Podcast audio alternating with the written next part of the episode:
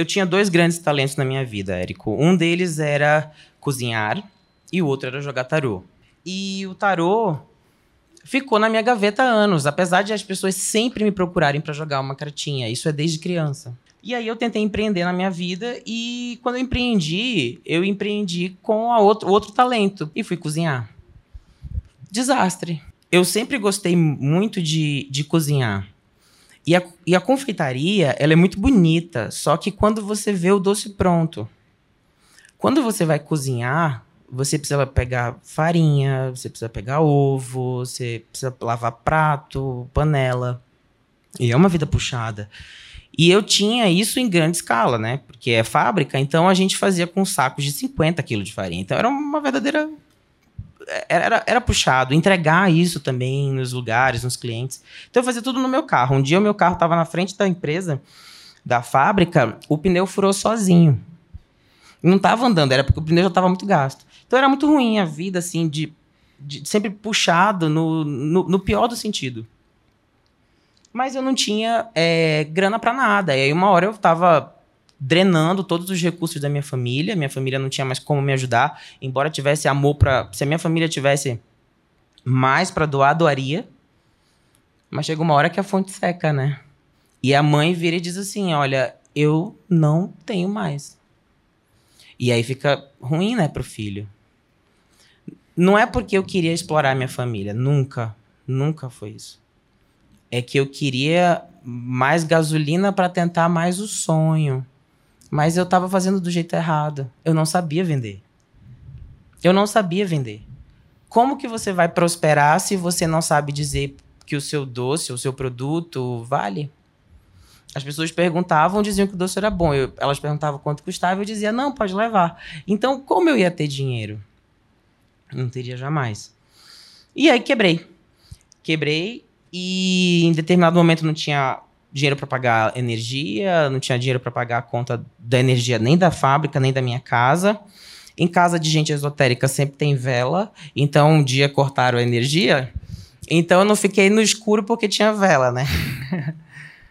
e aí eu cheguei no fundo do no, no, subsolo do poço, o fundo já tinha ficado.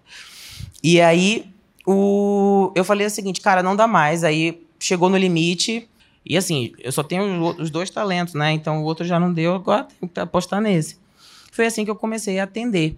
E aí quebrei a fábrica, é, vendi, na verdade, tudo, e fui para casa e falei assim: nunca mais quero saber de empreender.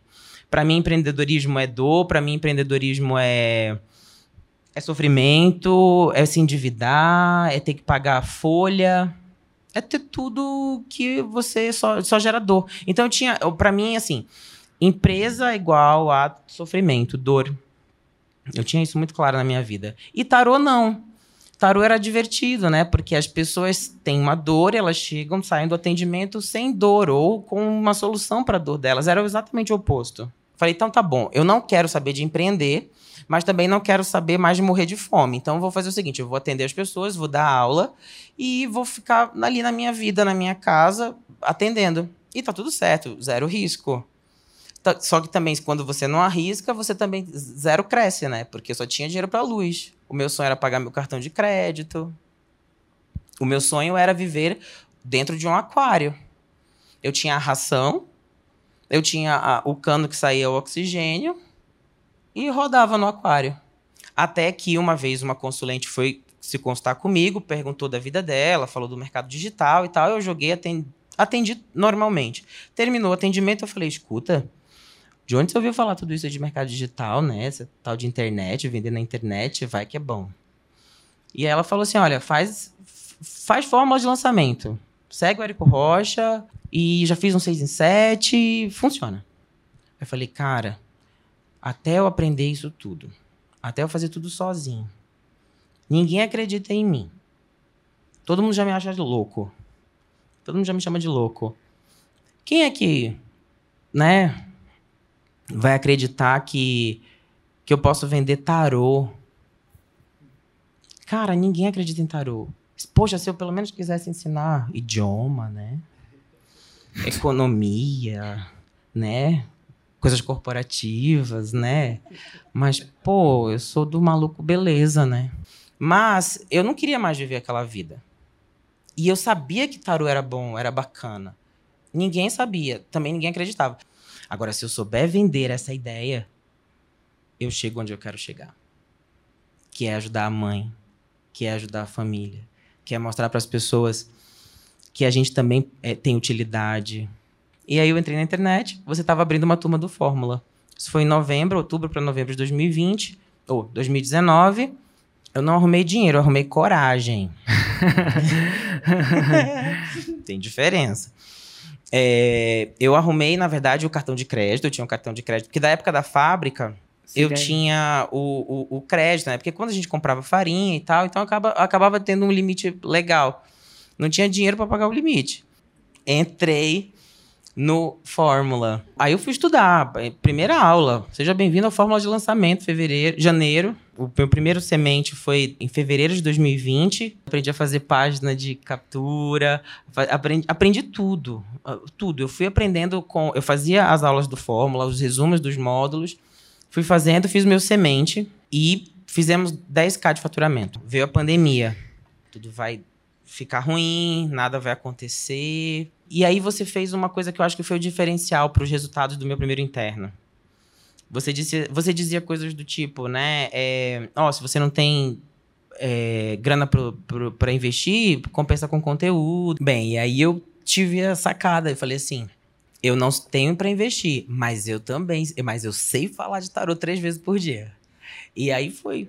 E tinha gente de manhã, de, no café, no almoço e no jantar comigo. Abri o carrinho.